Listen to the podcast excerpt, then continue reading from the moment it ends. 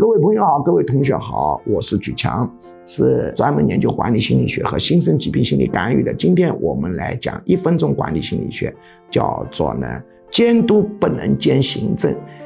在管理心理学当中，有一个非常重要的要则，就是监督跟行政要分立，要分开哦。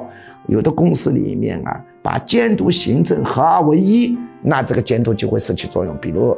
啊，财务部当然它是具有监督职能，有的公司里面让财务部总监兼底下一个子公司的总经理，这下要出问题，这家子公司的这个财务上面管理的严密性一定下降。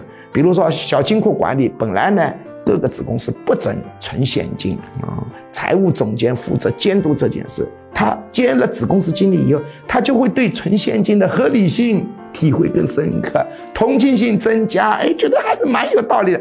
结果整个公司的现金管理都容易出问题，所以监督跟行政结合起来，这是非常糟糕的。比如有的公司里头，他发现采购呢拿回扣很严重，这上市公司老板就把他老婆啊皇后啊推出来，成立了一个监察部，然后规定所有子公司所有重大的采购都要监察部签字以后呢。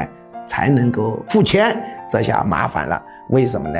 实际上，这个监察部不叫监察部，监察部叫采购二部。回扣的流向以前是给采购部，不过以后慢慢的是监察部的人员也会拿一部分回扣。所以呢，监督跟行政是不能合流的。